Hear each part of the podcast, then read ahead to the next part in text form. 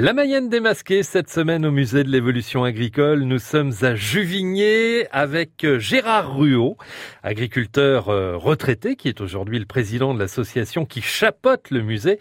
Alors Gérard nous entraîne dans la salle d'exposition des tracteurs. Alors il y en a une quarantaine, bien briqués, bien alignés et en état de marche s'il vous plaît. Hein.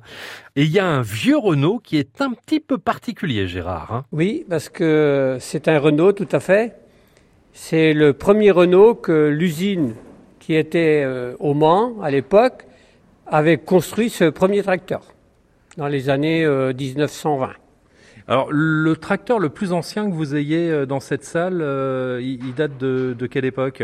Je dirais le, le tracteur le plus ancien, c'est un tracteur on peut considérer, mais il date des années 1890. Alors ces tracteurs, ils, viennent exclusivement de la Mayenne ou alors est-ce que vous êtes allé les chercher un petit peu plus loin? Pas spécialement de la Mayenne, hein, parce qu'on n'aurait pas tout chez nous. Hein. On a voyagé un petit peu, on a roulé, puis euh, les gens nous appelaient aussi en disant voilà, j'ai un tracteur, euh, venez le chercher, et puis voilà.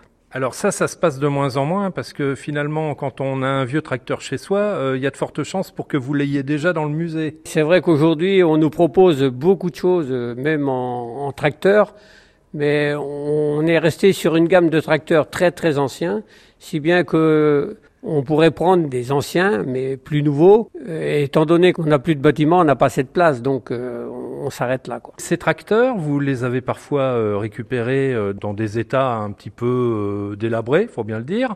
Et en fait, vous avez tout refait. Oui, on a fait, je dirais, pour les remettre en état de fonctionnement. On avait des bons copains qui ont quand même passé du temps, parce qu'un vieux tracteur, c'est comme toutes sortes de choses. On ne remet pas tout en place d'un coup de baguette magique. Hein. Il a été passé des heures et des heures pour que ça redémarre. Ah, ce sont des, des mécanos euh, très pointus en fait hein, que vous avez au sein de l'équipe là. Eh bien non, c'était pas des mécanos. Chez nous, on avait que des agriculteurs ou anciens agriculteurs mais qui aimaient parfaitement la mécanique. Des tracteurs en état de fonctionnement à découvrir à Juvigné et dans le prochain épisode, nous mettrons une batteuse en route.